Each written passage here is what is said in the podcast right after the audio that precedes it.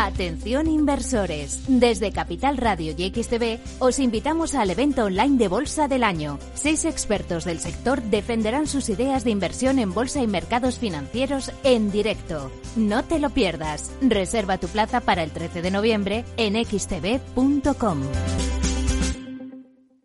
Te suena esto, ¿verdad? En tu futuro profesional debes ser capaz de encontrar soluciones. Actualiza tus competencias en el primer Salón Internacional de la Formación para el Empleo. Formando Futuro, los mejores agentes formativos, lo último en tecnología e innovación. Palacio Municipal de IFEMA Madrid del 16 al 18 de noviembre. Entrada gratuita. formandofuturo.fundae.es.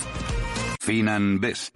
Gestor automatizado líder en rentabilidad en 2019, 2020 y 2021 de acuerdo con expansión All Funds. Planes de pensiones y carteras de fondos de inversión indexados y activos. Rentabilidades pasadas no garantizan rentabilidades futuras. FinanBest, líder digital en inversión.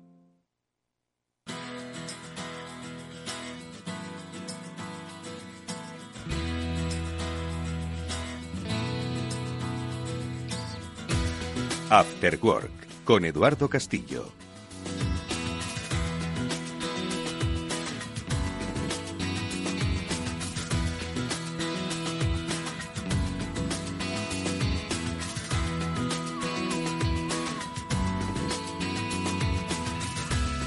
¿Qué tal amigos? Buenas tardes, bienvenidos un día más a este Cyber After Work, que es el programa de la ciberseguridad de Capital Radio, en el que hoy vamos a hablar de mucha cultura de ciberseguridad, vamos a conocer nuevos términos, vamos a conocer nuevas aplicaciones, pero sobre todo vamos a conocer entornos donde vamos a poder hacer que nuestra empresa y nuestra relación con eh, el mundo digital sea mucho más seguro.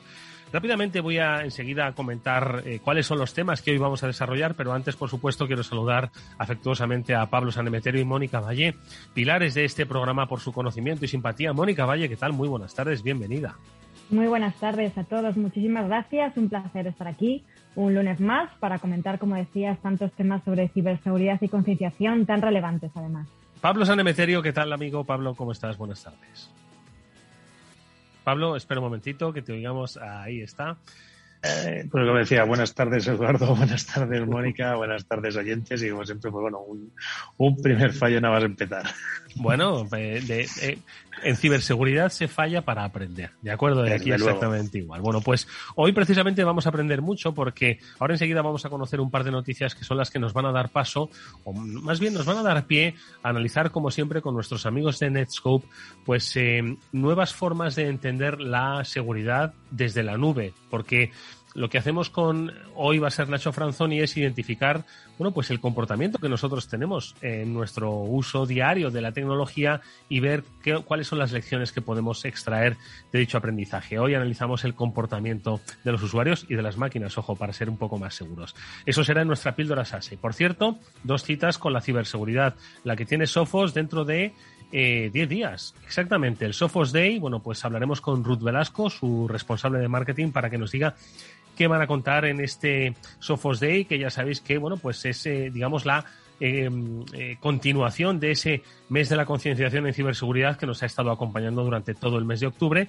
y con el que, bueno, pues siempre nos gusta dar esas pistas. Y terminaremos hoy en nuestro especial Ciberseguridad 360 grados con un tema muy interesante. Hoy estará con nosotros nuevamente el Centro Criptológico Nacional, el CNN CERT, el CCN CERT, para hablarnos de las diferentes plataformas que ellos ponen a disposición de empresas e instituciones para aumentar cultura de ciberseguridad, para retar en el conocimiento y, por supuesto, para monitorizar todos los ciberincidentes que quedan y eh, ganar inteligencia, porque con inteligencia es como se combaten los grandes retos de hoy. Bueno, pues con uno de sus especialistas hablaremos en nuestro eh, Ciberseguridad 360 grados, que como sabéis es el espacio en el que mm, vamos recorriendo el conocimiento y la cultura de ciberseguridad en dirección hacia las jornadas STIC de las que quedan, ojo, 21 días para celebrarse. Luego hablaremos más en profundidad. Bueno, pues esto amigos, es el Ciber After Work. Vamos a empezar ya mismo por las noticias.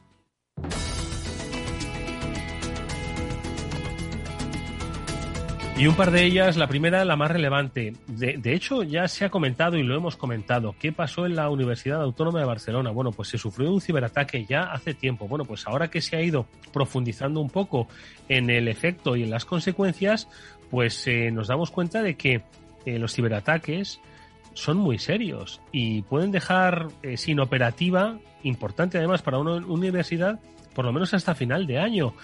Eh, el sistema informático, los correos de la universidad, los alumnos, investigación. ¿Os imagináis que eso ocurre en vuestra empresa? Bueno, pues es algo que ha pasado en la UAB y que yo creo que debemos sacar lecciones, más que, por supuesto, hurgar en la herida. Mónica Valle, ¿qué es lo que ha pasado y, un poco cuál es el, aprendizaje que extraemos de esto? Efectivamente, estoy totalmente de acuerdo, Edu, y además esta noticia la traemos precisamente para llevarnos ese aprendizaje, que no caiga en saco roto y que veamos todo lo que está ocurriendo. Estos son, bueno, algunas pinceladas de lo que sucede a nivel, a nivel simplemente nacional, pero son muchas más em, los incidentes y, todos los ciberataques que ocurren en todo tipo de empresas o de instituciones, más grandes o más pequeñas, que no salen a la luz. En este caso ha sido una universidad, la Universidad Autónoma de Barcelona, que hace ya prácticamente un mes, el 11 de octubre, sufrió un ciberataque. Y el aprendizaje es que las consecuencias todavía perduran y todavía durarán hasta por lo menos un mes más. Ese ataque afectó en concreto a su sistema de virtualización que aloja una, la mayoría de sus servicios corporativos. Por eso dejó de funcionar la página web, el correo electrónico, su campus virtual y toda su red de Internet. Entonces, ni los alumnos ni los profesores podían acceder a los sistemas paralizando todas las tareas. Entonces, hay que pensar, como hemos dicho muchas veces, que prevenir es fundamental, pero también tener una buena gestión ante los incidentes, una buena recuperación es vital para que esto no, suceda. Pablo, ¿cuál es un poco tu reflexión? Bueno, pues coincido con lo que dice Mónica. Es vital para cualquier organización tener unos planes de recuperación y que te permitan recuperar servicios, recuperar sistemas y que en estas crisis, que en este caso ha sido un ciberataque, pero es que te puede ocurrir también porque esa parte de virtualización, que la tendrías todos los servicios concentrados en sistemas de virtualización, imagínate que por un casual se rompe el ordenador. No, es ni siquiera un ciberataque, se ha roto el ordenador. Entonces, la prueba de restauración, la prueba de que todos esos servicios vuelvan a funcionar en otra máquina o en otras máquinas, la tienes que hacer constantemente y tenerla planeada y preparada porque si no pasan estas cosas, tardas meses en recuperar el servicio y eso en, una institución como una universidad estará generando molestias y bastantes inconvenientes, pero es que en una, empresa que ese sistema sea su día a día y con lo que genera ingresos, se va a pique directamente a la empresa, vas perdiendo cada día que no estás operativo.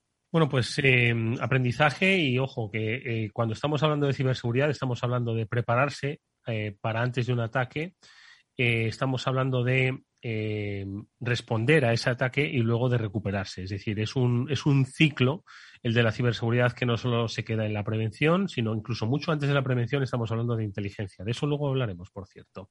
Y siguiente noticia, y además yo aquí quiero hacer una pequeña reflexión. Estoy seguro de que muchos de nuestros oyentes ya son casi expertos en la crisis de suministros, en logística, saben cómo funcionan los puertos, qué ocurre con los contenedores, porque saben que su vida está viéndose afectada están pues sufriendo escasez en algunos eh, productos o y esto está generando a su vez pues un contagio en, la escalada de los precios, la escala de, de, los precios de la energía y seguro que ven colas, las han visto en el Reino Unido, ¿no? Para poder llenar el depósito en las gasolineras. Bueno, pues si tanto han aprendido de logística, ¿por qué no aprendemos un poco de ciberseguridad? Lo digo porque los problemas no son solo eh, virtuales y financieros, sino que también son tecnológicos. Y si no, que se lo digan a Irán, que un ciberataque ha paralizado la actividad de más de 1.300 gasolineras en todo el país.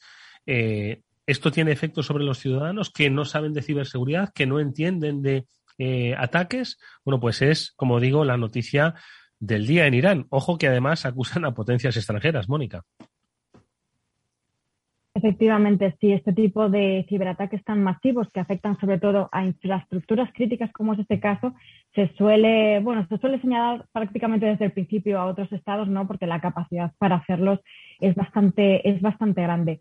En este caso, bueno, pues ya hace unos días que las gasolineras de Irán quedaron prácticamente paralizadas por ese ciberataque que inhabilitó, en este caso fue las tarjetas de los usuarios para tener acceso al combustible. Las gasolineras que sí que permitían el pago en efectivo podían suministrar eh, ese combustible, pero las que, bueno, pues como mucho, en muchas ocasiones tendemos ¿no? hacia esa digitalización, pues las que estaban más digitalizadas no podían proveer ese combustible.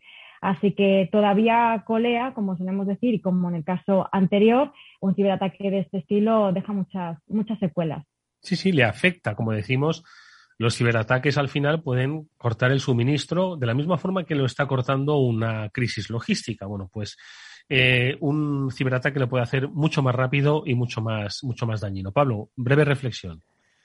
Pues nada, simplemente como bien decía Mónica, que esto afecta a unas tarjetas que había metido el gobierno a la hora de pagar y como siempre decimos en este, en este programa, y no me canso de mandar el mensaje, esas gasolineras que estaban más automatizadas, esas gasolineras que estaban pensadas para trabajar sin personas, en las cuales se utilizaba una tarjeta para suministrar la, la gasolina, son las que se han quedado inhabilitadas, con lo cual a mayor digitalización, mayor necesidad de ciberseguridad y de que los sistemas estén a prueba de fallos o de ataques informáticos. Bueno, pues eh, de usos es de lo que vamos a hablar enseguida con Nacho Franzoni, porque de ese aprendizaje, inteligencia, es de lo que pues también debemos saber, sobre todo si pensamos en seguridad de la nube. Vamos con nuestra píldora SASI.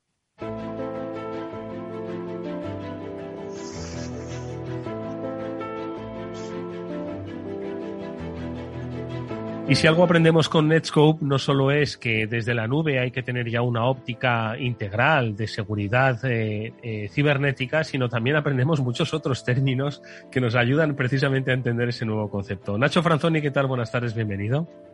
Muy buenas tardes a todos. Buenas tardes, Edu. ¿Qué tal, eh, Mónica? ¿Qué tal, Pablo? ¿Cómo estáis? Bueno, pues hoy encantado de que nos hables, eh, vamos a ver, de un término nuevo que se lo tienes que explicar a nuestros oyentes. Estamos hablando de WEBA, el acrónimo, pues de lo que vendría a ser algo así como análisis del comportamiento de las personas frente a lo digital, ¿o cómo es, Nacho? Oye, lo has definido bastante bien, Edu, ¿eh? Así que... Me lo he, me lo he estudiado, ¿eh? Me lo he estudiado.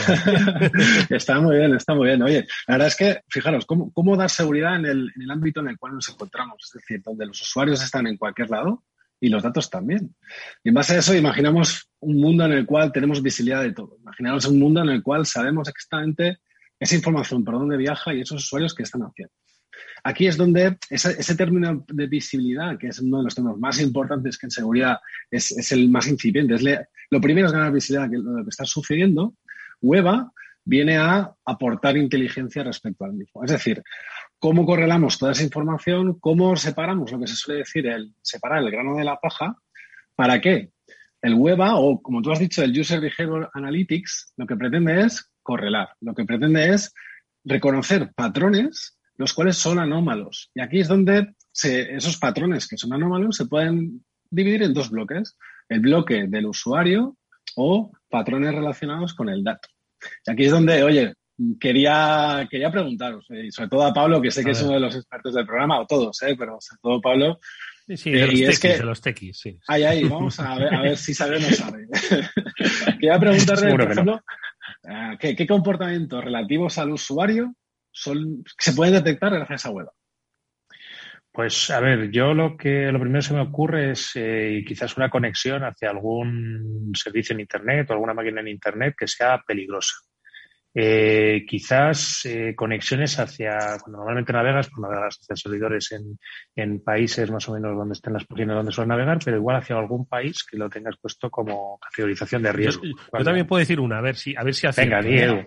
Descargas de archivos dentro de tu propia organización, por ejemplo, muchas, pocas. Bueno, esa estaría en el bloque de relativas al dato. Vaya, hombre, vaya, es da el salto, da el salto. pero, oye, lo has pillado bien. lo has pillado, lo has pillado, así que muy bien. Y, bueno, pues eh, cuando, pues yo que sé, alerta, por ejemplo, de que hay algunas credenciales comprometidas o algún tipo de ransomware, no sé. ¿Y alguno que me haya podido dejar? Eh, Nacho, cuéntanos.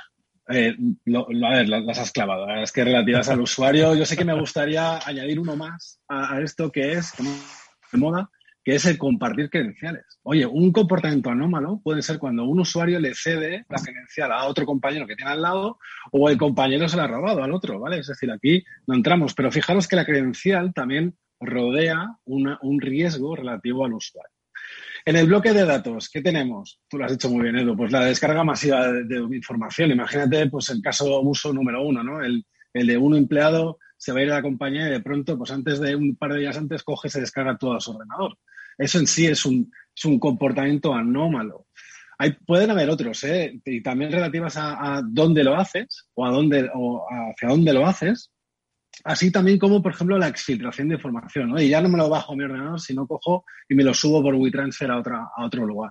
Fijaros al final que esos dos relativos al usuario del dato forman parte de patrones asociados a web Mónica, ¿qué te parece? Porque, bueno, eh, yo, yo también me he lanzado a la piscina. ¿eh? ¿Qué te parece el, análisis del patrón, del comportamiento y del dato? Me parece interesantísimo y además yo creo que es eh, una, una herramienta que nos puede permitir detectar muchas más amenazas que ahora mismo son invisibles, por así decirlo, ¿no? Me recuerda, por ejemplo, a los sistemas que tenemos, no sé si Nacho tiene que ver con esto, por ejemplo, una entidad bancaria que ve un comportamiento de un usuario que de repente hace una transacción en España y otra a la vez en Rusia, pues ya sabe que hay algo, algo extraño ¿no? en su comportamiento. Me recuerda a este tipo de, sistemas que detectan comportamientos anómalos que no pueden existir al mismo tiempo. Mm. Oye, y desde Netscope, Nacho, eh, por cierto que uno puede hacer transferencias a Rusia, eh, ojo, que aquí no estamos, no estamos criticando a nadie, pero desde Netscope, eh, ¿vosotros ofrecéis este servicio de análisis a vuestros usuarios? ¿Cómo es?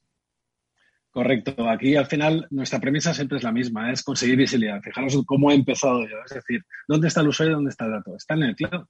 Netscope nace como solución SASE primordialmente para securizar ese dato y ese usuario. A partir de aquí, una vez que ya consigo saber qué está ocurriendo, pues entonces donde ponemos el lugar, posicionamos el, análisis de comportamiento de usuario que tenemos al alcance de nuestros clientes. Queremos en ese sentido darle una vuelta. Y en ese sentido, ¿cómo le damos una vuelta? Sobre todo haciéndolo de forma proactiva. Es decir, fijaros que un comportamiento, todos los, todos los ejemplos que hemos dado de comportamiento era algo que ya había sucedido. Y eso está muy bien, ojo, es importante, no digo que no. Pero, oye, si lo podemos hacer proactivo, ganamos muchísimos puntos. ¿Y cómo lo hacemos? Lo que hacemos es analizar el riesgo del usuario y lo que hacemos es puntuar. Todos vosotros lo sabéis, genial porque tenéis todos el carnet de puntos de conducir, 15 puntos. Pues utilizamos un, sistema muy parecido. Puntuamos al usuario y cada vez que realiza una acción eh, mala, un comportamiento no adecuado, en función de su criticidad le quitamos más o menos puntos. ¿Para qué nos sirve eso? Pues nos sirve para hacer políticas, por ejemplo, es, esté donde esté el usuario, si tiene menos de, me lo invento, 500 puntos, oye, ese usuario no va a poder acceder a la información confidencial del OneDrive de la compañía. Fijaros cómo estamos relacionando el índice de riesgo, el WEBA, y sobre todo, y lo más importante es la confidencialidad de información de una compañía. Y además, todos esos patrones les estamos dando una vuelta analizándolos con Machine Learning, que tan de moda está, para evitar falsos positivos. Y aquí os pongo un ejemplo de falso positivo. Imagínate que a Edu le, plantan un nuevo ordenador, se descarga el OneDrive y automáticamente se descargan mil ficheros. Mm. ¿Eso es un comportamiento no adecuado? Hombre, si no hay inteligencia por detrás, sí. Es decir, tú saltarías como un usuario de riesgo, cosa que no es verdad. Machine Learning lo que nos permite es diferenciar entre un comportamiento malo de verdad de uno, pues por ejemplo, el ejemplo que os he dicho, ¿no? De un usuario nuevo con un ordenador nuevo que de pronto se descarga mil ficheros y no es un riesgo en sí. Por ahí vamos, vamos avanzando en el sentido de detectar una detección temprana y utilizarla de forma proactiva, esté donde esté el usuario y esté donde esté el dato.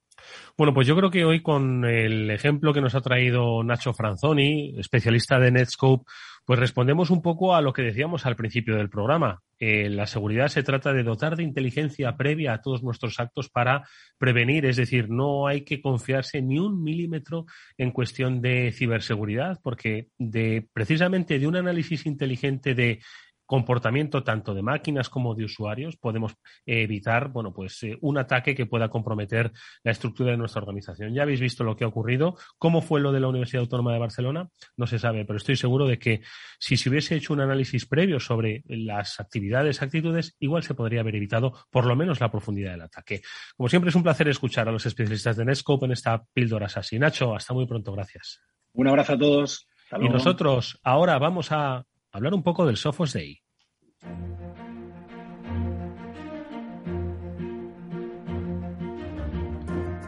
La cita es el próximo día 18 y para hablarnos de qué nos vamos a encontrar en ella hemos convocado a este programa a Ruth Velasco, que es eh, Senior Marketing Manager de, para el sur de Europa de Sofos.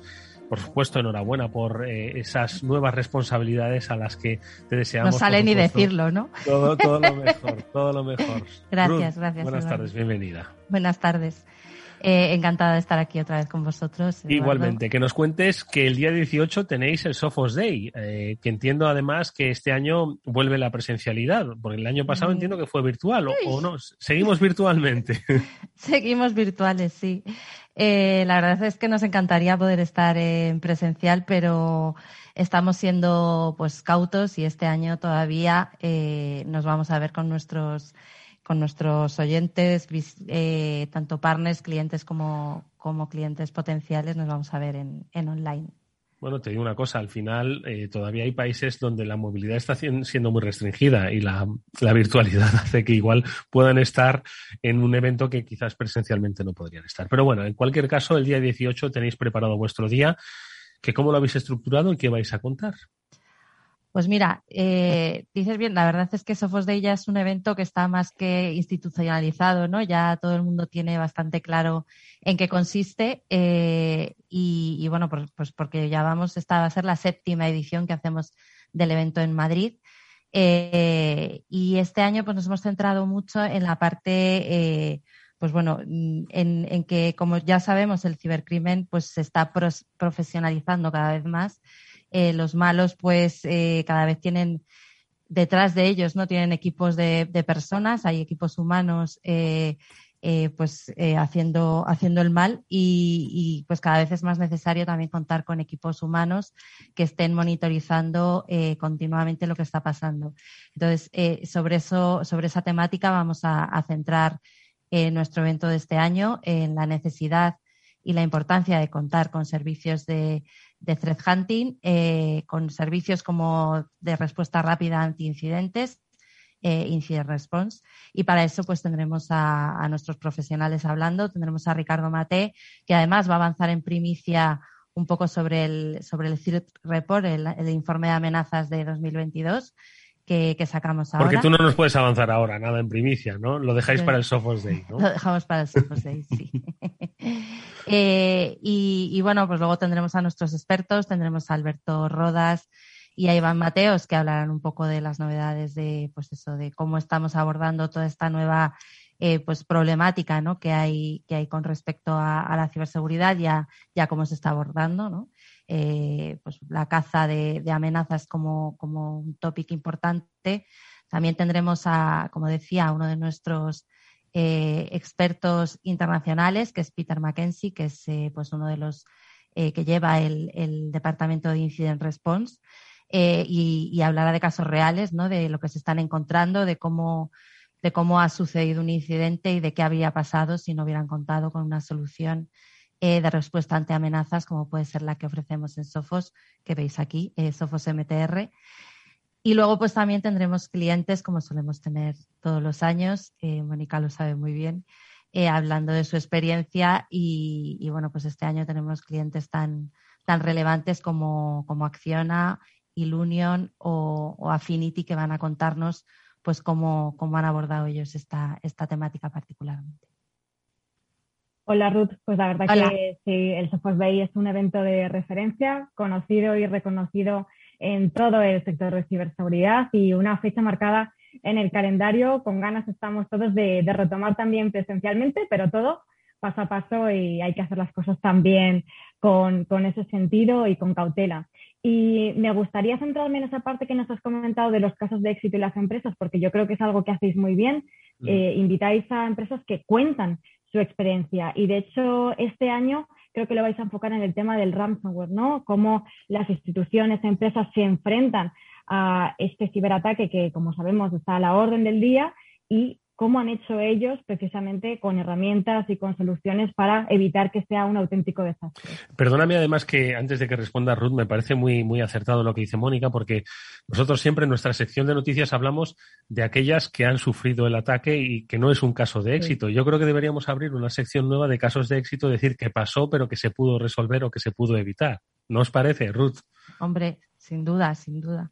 Porque además es verdad que nadie mejor que ellos puede contar eh, lo que les ha pasado, cómo lo han sufrido y cómo lo han, y cómo lo han solventado. ¿no? Eh, nos vamos a basar en el ransomware, sí, pero sobre todo me gustaría hacer hincapié en que nos vamos a basar en, este, en este tópico en particular que estoy diciendo, que es eh, por qué consideran ellos que tener servicios gestionados de ciberseguridad y tener eh, personas detrás de, estas, de estos servicios es, importante. ¿no? Eh, uno de los mayores problemas que están encontrando las organizaciones hoy es esa profesionalización del cibercrimen que bueno que al final ha hecho eh, necesario contar con personas, con humanos muy especializados que estén luchando como cuerpo a cuerpo, ¿no? Contra los atacantes.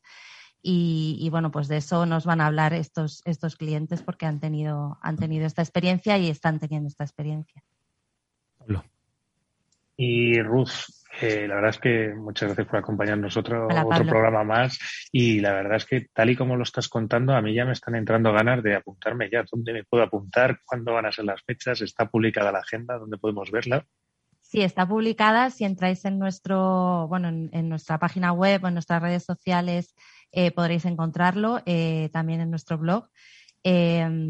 Y bueno, la fecha es el 18 de, este mes, las, dentro de 10 días, como decía Eduardo.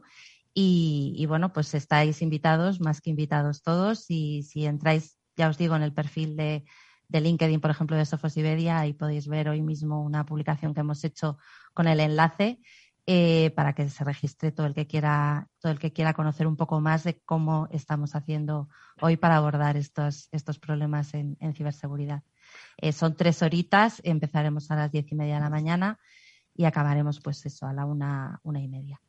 Bueno, pues yo creo que mm, es una muy buena oportunidad para eh, conocer, bueno, no solo el estado de la cuestión ahora mismo de la ciberseguridad, que como bien ha dicho Ruth, va evolucionando, eh, el lado de la delincuencia va cada vez profesionalizándose eh, con, mayor, con mayor profundidad y eficacia y hay que darle una respuesta eficaz y activa. Y no solo los profesionales de Sofos la van a comentar y la van a compartir, sino que también las empresas van a explicar cómo han integrado pues dicha cultura y eficacia y, eficiencia en la ciberseguridad dentro de sus propias estructuras. Así que no nos queda nada más que desearos toda la suerte del mundo para este Sophos Day el próximo día 18 de noviembre, no olvidéis la fecha y eh, por supuesto quedas emplazada a hablarnos a la vuelta de lo que se dijo en el Sophos Day, de las experiencias y sobre todo de los datos relevantes de ese informe de malware que estaremos deseando conocer.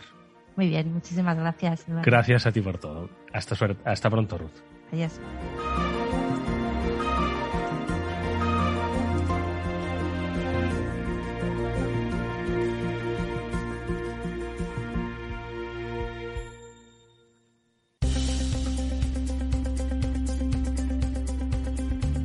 Y atención inversores, desde Capital Radio y XTV os invitamos al evento online de Bolsa del Año. Seis expertos del sector van a defender sus ideas de inversión en bolsa y mercados financieros y lo van a hacer en directo. No os lo podéis perder y podéis reservar vuestra plaza para el 13 de noviembre en xtv.com. Quedan muy pocos días. Ojo, el evento va a contar con ponentes que van a tener 25 minutos para defender sus ideas preferidas de inversión y vamos a contar con expertos como Alejandro Estebaranz, que es presidente de True Value, como Pablo Gil, que es exdirector de análisis técnico de Banco Santander, con Rocío Recio de Cobas o con Carlos Romeros de Azvalor.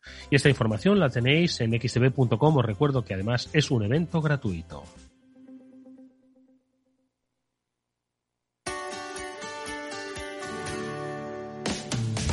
¿Te imaginas un programa de radio donde el talento es protagonista? Lo tienes en Capital Radio, Humanos en la Oficina, el programa más humano y divertido creado por el galardonado speaker internacional Miguel Ángel Pérez Laguna, todos los viernes a la una de la tarde. After Work, con Eduardo Castillo.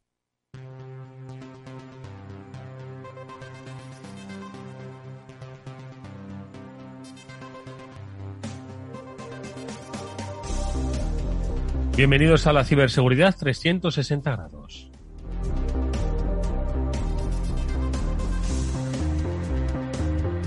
En el que hoy además vamos a poder conocer cuáles son las diferentes plataformas, herramientas, métodos, sistemas para aumentar nuestro conocimiento y cultura de ciberseguridad. Hoy nos vamos a centrar en un nombre que ya hemos conocido, por otro lado, Atenea. Atenea es una plataforma en la que desde CCN CERT, desde el Centro Criptológico Nacional, se invita a toda la comunidad que tenga interés, inquietud, relación con el mundo ciber a profundizar en su conocimiento e ir conociendo cuáles son los retos que pues esa ciberseguridad cada vez más eh, cambiante nos va poniendo sobre el camino. Y de ello vamos a hablar con uno de los responsables de CCN sobre pues no solo Atenea, sobre por supuesto el módulo Atenea, esta cita ineludible que las jornadas STIC las que faltan, ojo, 21 días, eh, es una, como digo, una cita de referencia para el sector, pues vamos a hablar también de las ciberamenazas y los ciberincidentes y de cómo se genera conocimiento a ese respecto. Hoy saludamos al responsable de equipo de respuesta a incidentes de CCN CERT, es Álvaro, nos acompaña. Álvaro, ¿qué tal? Buenas tardes, bienvenido.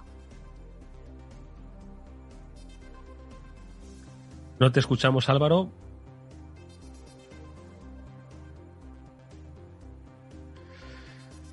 Álvaro, no sí, ahora te oímos. Muchísimas gracias, buenas tardes, ¿cómo estás?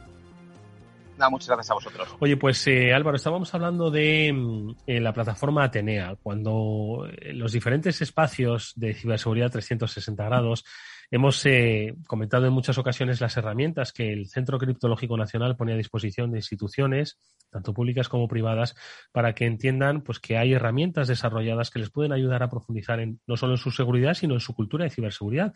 Y yo creo que Atenea, Atenea es una de, las que más eh, relevancia y referencia tiene porque no solo es un, eh, digamos, un auditor del estado de las compañías, sino que es un, eh, digamos, es un epicentro de cultura de ciberseguridad que anima a todo el mundo a retarse a sí mismo para ver si él y la organización en la que desempeña su trabajo están preparadas para afrontar las amenazas. ¿Qué es Atenea para que nuestros oyentes lo entiendan, lo conozcan?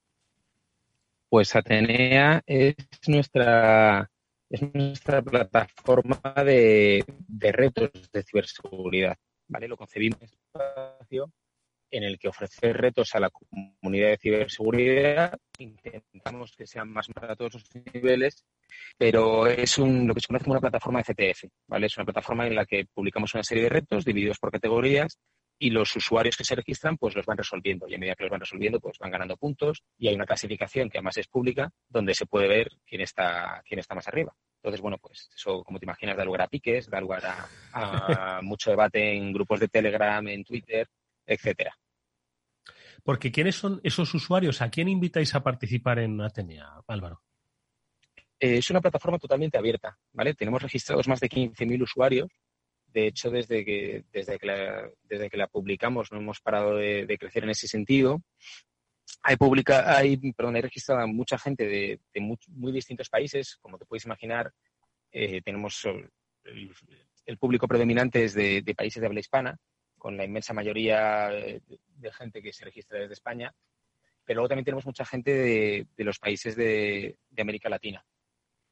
Y bueno, eh, básicamente yo creo que te puedo decir que el noventa y tantos por ciento de nuestros usuarios son, son nativos de lengua, eh, lengua española y ya te digo, se puede registrar quien quiera realmente.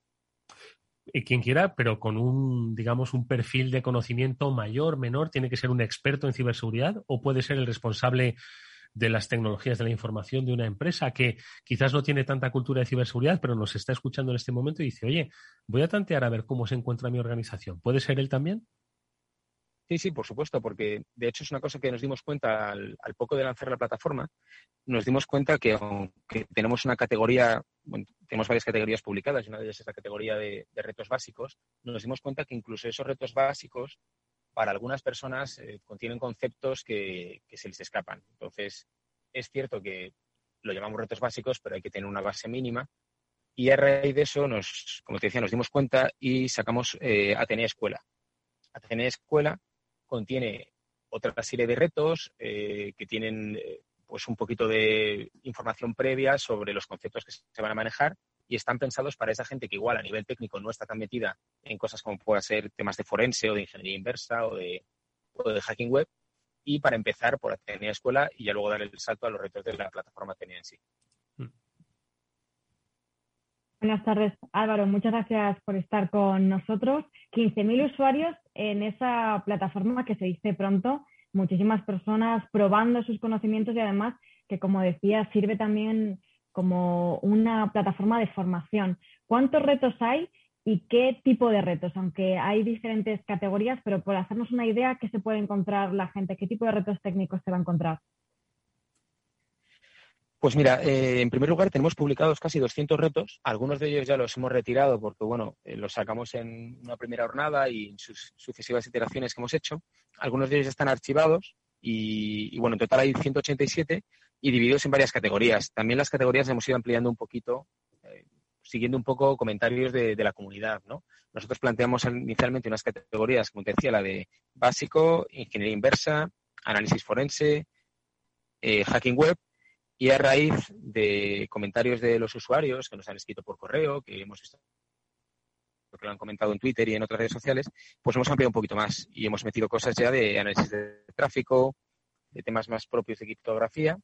Y la última categoría que hemos añadido y en la que la verdad es que esos retos tienen una muy buena acogida es la categoría de OSIN, de búsqueda en fuentes abiertas. Y la verdad es que, eh, como te decía, esta categoría eh, tuvo mucho éxito porque era algo que nos demandaban mucho los usuarios. Y hola Álvaro, gracias por, por estar con nosotros hoy, hoy aquí y trasladaros hoy la enhorabuena también por, por la plataforma porque yo la, la, he utilizado en algunos, en algunos retos, yo incluso la uso Tú te picas, ¿no? Yo me pico de vez en cuando, sí, me pico un ratillo. Eh, ¿Cuál es tu usuario, Pablo? ¿Cuál es tu usuario? Eh, no, no, eso no lo vas a encontrar. Ahí va a tocar un poquito de osita ahí para, para buscarle. y, y mi pregunta, bueno, yo también tengo los, uso un poco también en, los, en, las formaciones en las que estoy como, profesor para que se vayan introduciendo, le vayan encontrando.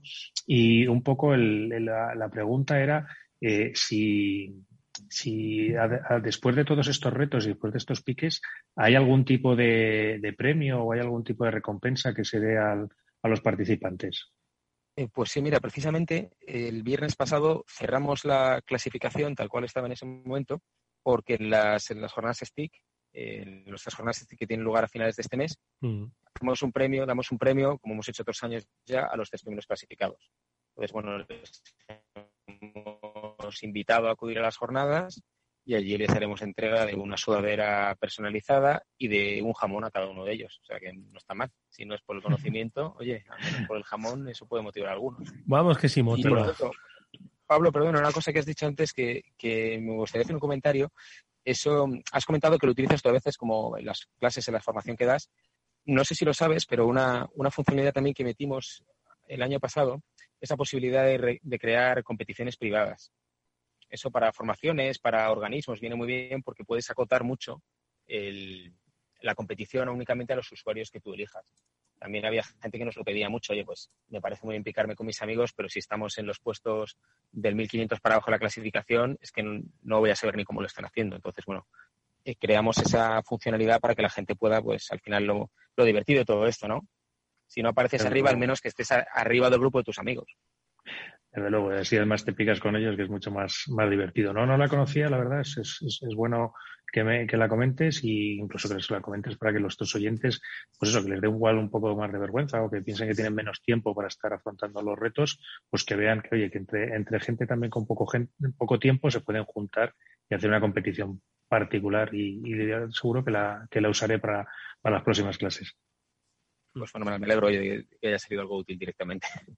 Y algo porque, eh, Álvaro, porque precisamente decir, el objetivo de, de Atenea el Japón está muy bien, ojo, ¿eh? pero es, sembrar un, un, un ecosistema de, ciberseguridad en el que, pues, al final quienes participan pues son personas que trabajan en entornos empresariales o que son profesionales de la ciberseguridad. Yo creo que el, el, perfil es muy amplio, ¿no? Pero el objetivo final es crear pues una base de conocimiento que refuerce precisamente la seguridad pues en todos los entornos empresariales e institucionales. Es decir, que mediante un, un proceso eh, de competición lúdico, diría yo, lo que estamos haciendo es reforzar ese conocimiento y esas, eh, digamos, esas actualizaciones necesarias que el mundo de la ciberseguridad nos pone por delante, ¿no? Tal cual, lo has, lo has descrito muy bien. Eh, es una plataforma que nos permite precisamente eh, afianzar, crear esa cultura, fomentarla y sobre todo también es una plataforma que nosotros lo decimos mucho, es una plataforma para descubrir talento. En España, en el mundo de la ciberseguridad, hay un, hay un talento brutal, hay un talento ya profesionalizado, gente que es muy conocida en el sector, que ya está trabajando, que ya, que ya vive de esto, pero hay muchísimo talento oculto también. Hay muchos usuarios que son chavales jóvenes que en su tiempo libre les ha picado el gusanillo de todo esto y, bueno, la verdad es que hacen un trabajo espectacular. Y tenemos también gente que tiene un trabajo relacionado con las TIC, pero la seguridad, la ciberseguridad no es el core de su trabajo y sin embargo, pues esto le gusta, saca tiempo y va sacando adelante los retos. Entonces, eh, nos sirve un poco tanto para crear esa cultura como para el talento que está ahí, pues ofrecerle a la gente una posibilidad de, podemos decir, de ponerse a prueba, ¿no? De ponerse a mm. prueba y ver eh, por dónde se mueven este mundillo. Mm.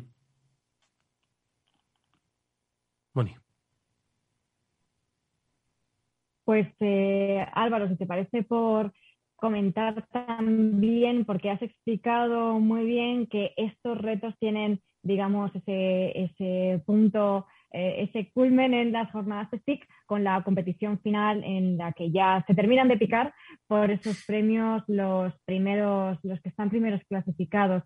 ¿Qué más vamos a encontrar en ese módulo Atenea en las jornadas de STIC que siempre están enfocadas a talleres y a charlas más técnicas, además de esta competición?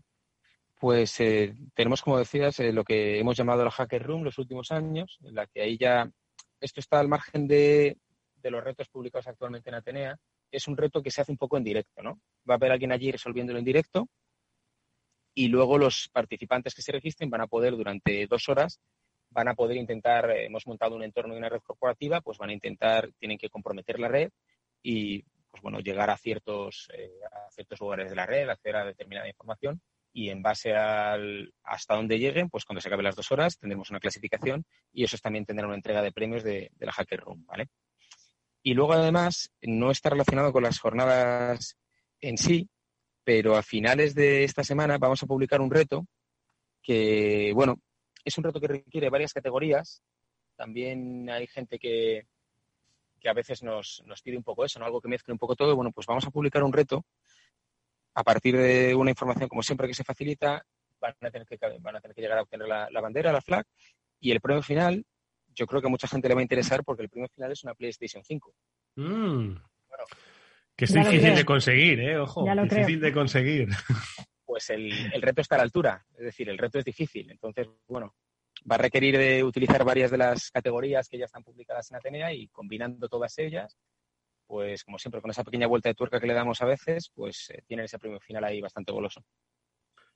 Bueno, pues decíamos que mm, lo que se desarrolla tanto en, la plataforma Atenea como en eh, las diferentes competiciones o en los propios talleres que vamos a poder eh, disfrutar en las jornadas STIC genera un conocimiento que se va almacenando se va almacenando de, por experiencia, eh, por eh, incidentes y, bueno, pues por un, sinfín de episodios relacionados con la ciberseguridad a la que, como decimos, pues hay que dotar de eh, conocimiento e inteligencia para prevenir futuros ataques.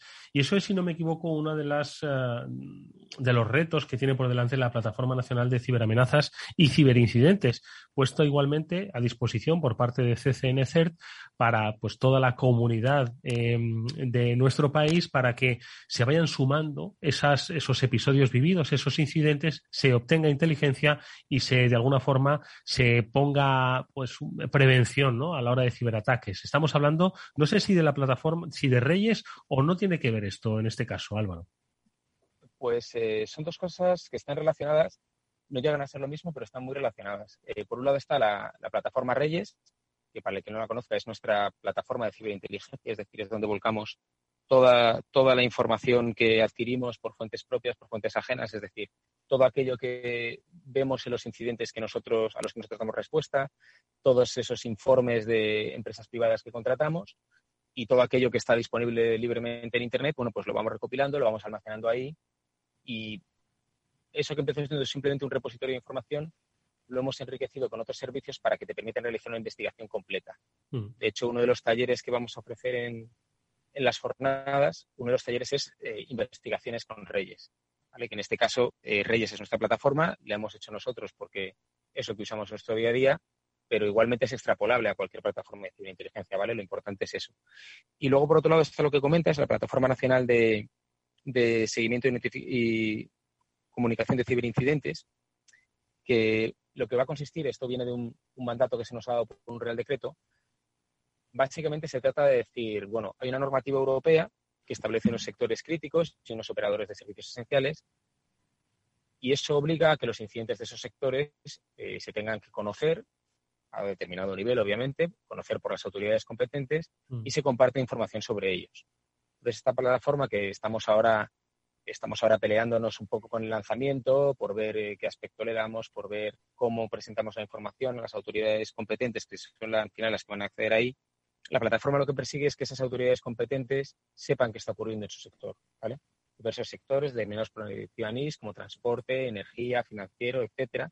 Y entonces la idea es que las autoridades competentes, competentes sepan qué está pasando, ¿vale? ¿De dónde va a venir la información de los incidentes? Pues va a venir de los CSIS de referencia que somos para el sector público el CCNCER, para el sector privado el INCIDECER y para eh, lo relacionado con la defensa nacional el, el CERT eh, de las Fuerzas Armadas del Mando Conjunto de Ciberespacio. Entonces, bueno, la idea de esta plataforma es que todos esos incidentes que afecten esos diversos sectores, las autoridades los puedan ver, los de al menos los de su sector, de forma agregada. ¿vale? Que no tenga que andar preguntando si el sector afecta a un operador público a nosotros, si afecta a un, operador del sector privado al INCIBE CERT, sino que puedan ver de un solo vistazo lo que está ocurriendo tanto en el sector público como en el sector privado que afecte a su ámbito de competencia. La idea es que sobre esa plataforma al final pues sea un lugar también, lo que dices tú, de intercambio de ciberinteligencia. Que en un futuro la conectemos con Reyes y todos los actores implicados podamos compartir a través de ella pues los IOCs relacionados con los incidentes, por ejemplo, ¿vale? Mm. Los IPs, los dominios, las muestras de malware que estén involucradas en los incidentes eh, de los que se vayan informando.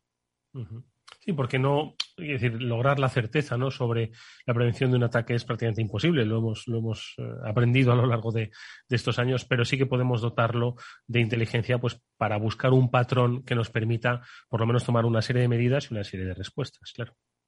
Sí, eso es. Al final la idea de la ciberinteligencia a toro pasado no aporta mucho.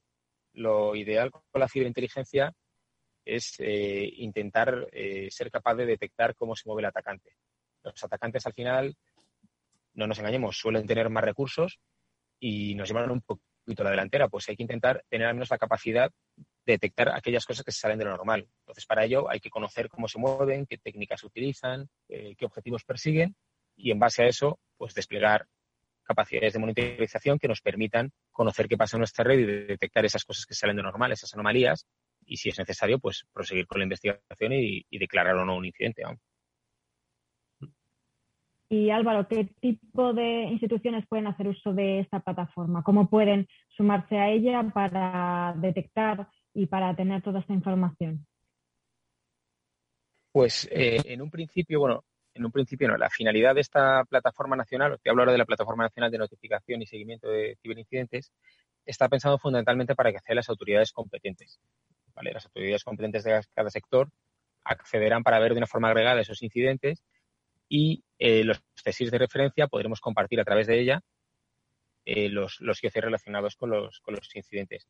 A día de hoy esto ya lo hacemos, ¿vale? A día de hoy ya tenemos una comunidad, tenemos varias pequeñas comunidades, pero eh, tenemos una comunidad que creamos en España hace unos años, ya la que hace pues, como tres o cuatro años volvimos a dar un impulso, que es CESIR.es, que es a través de la cual pues CERT, tanto el sector público como el sector privado, hay un incidente en curso, intentamos compartir indicadores técnicos rápido para que los demás puedan bloquear o buscar en sus redes indicadores de compromiso. Y bueno, intentamos, eh, intentamos promover, compartir información de esa manera. A partir de ahora también, eh, con, con, la creación del SOC de la AGE, lo que vamos a intentar promover es esa red de SOCs nacionales en la que todos los SOCs, todos los centros de operaciones de ciberseguridad de los distintos actores nacionales puedan compartir también esa información, ¿vale? Se trata al final, como habéis dicho muy bien, de prevenir. Y la mejor forma de prevenir es, eh, dado que las amenazas son globales y nos afectan a todos, es compartir, ¿vale? Hace años, eh, pues cuando había un incidente nadie decía nada. Y segundo, por eso, porque a ver, es un poco, ¿no? Es eh, sacar tus vergüenzas. Hoy en día, sin embargo, la gente ha entendido el valor que da compartir cuanto antes mejor la información relacionada con un incidente para que nos podamos beneficiar todos y podamos tomar medidas o incluso ayudar a la víctima. Porque igual a través de, un dato como puede ser un IP un dominio, alguien puede tirar del hilo y te puede echar una mano y, puedes eh, progresar en la resolución del incidente. Bueno, pues hoy en nuestro espacio Ciberseguridad 360 grados ha estado uno de los responsables de equipo de respuesta a incidentes de CCN CERT, Álvaro, que nos ha hablado de la plataforma TENEA y también de esa plataforma nacional de seguimiento y comunicación de ciberincidentes muy útil a escala nacional porque al final las industrias, no solo básicas, sino de todos los sectores, van a ver, bueno, pues cómo se están moviendo las ciberamenazas en su, en su terreno. Eh, aspectos todos que estoy seguro se van a comentar en profundidad. El próximo día 29, 30, 1, 2 y 3, especialmente 30, 1, 2 y 3 en esas jornadas STIC, decimoquinta edición, para la que ya solo faltan 21 días. Hoy nos las ha acercado un poquito más nuestro invitado Álvaro, al que le agradecemos mucho que haya estado en esta Ciberseguridad 360. Mucha suerte, nos veremos por las jornadas, Álvaro, hasta muy pronto. Muchísimas gracias a vosotros, ha sido un, placer poder estar cerrando con vosotros un rato. Nos vemos en las jornadas. Un abrazo. Allí nos veremos, adiós. Hasta luego.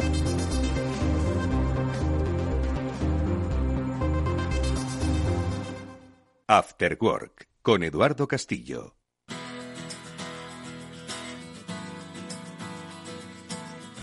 Bueno, pues venga, que nosotros nos vamos a despedir ya de toda la audiencia de este Cyber After Work, pues recomendándoos que os asoméis a todas las iniciativas que pone a vuestra disposición el CCN CERT, el Centro Criptológico Nacional. Como sabéis, fomenta la cultura de ciberseguridad, eh, os pone retos por delante para que aumentéis vuestro conocimiento y sobre todo busca talento. Si nos estás escuchando o tu hijo tal vez se le da muy bien esto de los números y la computación, ¿por qué no se asoma al CCN? Igual ahí encontramos un futuro muy prometedor que, ojo, se necesita y mucho. Pablo Sanemeterio y Mónica Valle, hoy nos hemos dado una buena ración de, em, de cultura de ciberseguridad, ¿verdad? Desde luego, y de cultura, de formación y, oye, y también de, retos y de, superación también, porque es una muy, buena forma de, ir aprendiendo y de formando. Pues la, la, seguiremos contando. Mónica Valle, Pablo Sanemeterio, como siempre, un placer, amigos. Muchas gracias. Igualmente, hasta la próxima. Nosotros nos despedimos hasta mañana que volverá el programa. Hoy ha sido Jorge Zumeta quien ha estado por aquí controlando técnicamente. Os habló Eduardo Castillo. Adiós.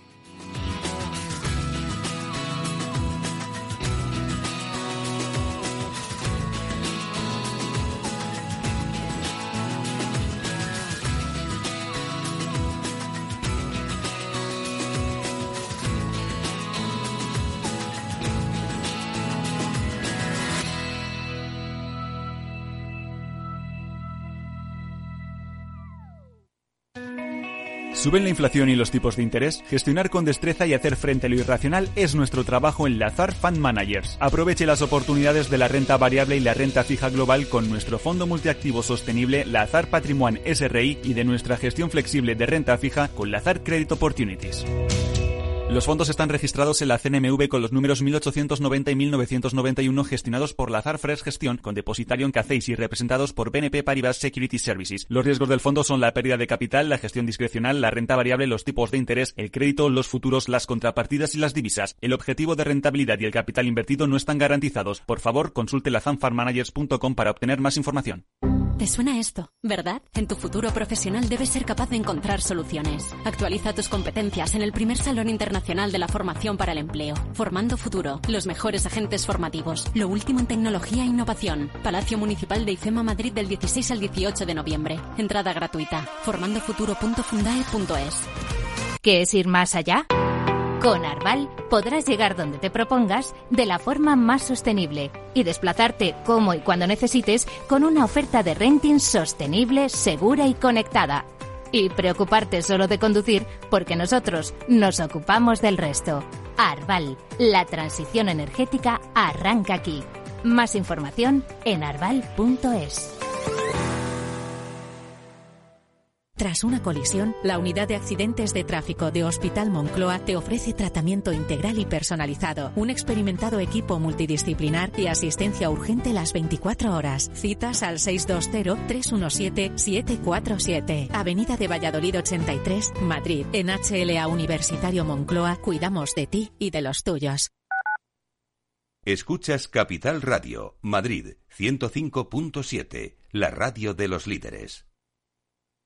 Si quieres mejorar tu formación o tu empleo, apúntate a los cursos gratuitos de formación profesional para el empleo de la Comunidad de Madrid. Podrás elegir entre más de 13.000 cursos. Infórmate en tu oficina de empleo o llamando al 012. Financiado por el Ministerio de Educación y Formación Profesional, Comunidad de Madrid.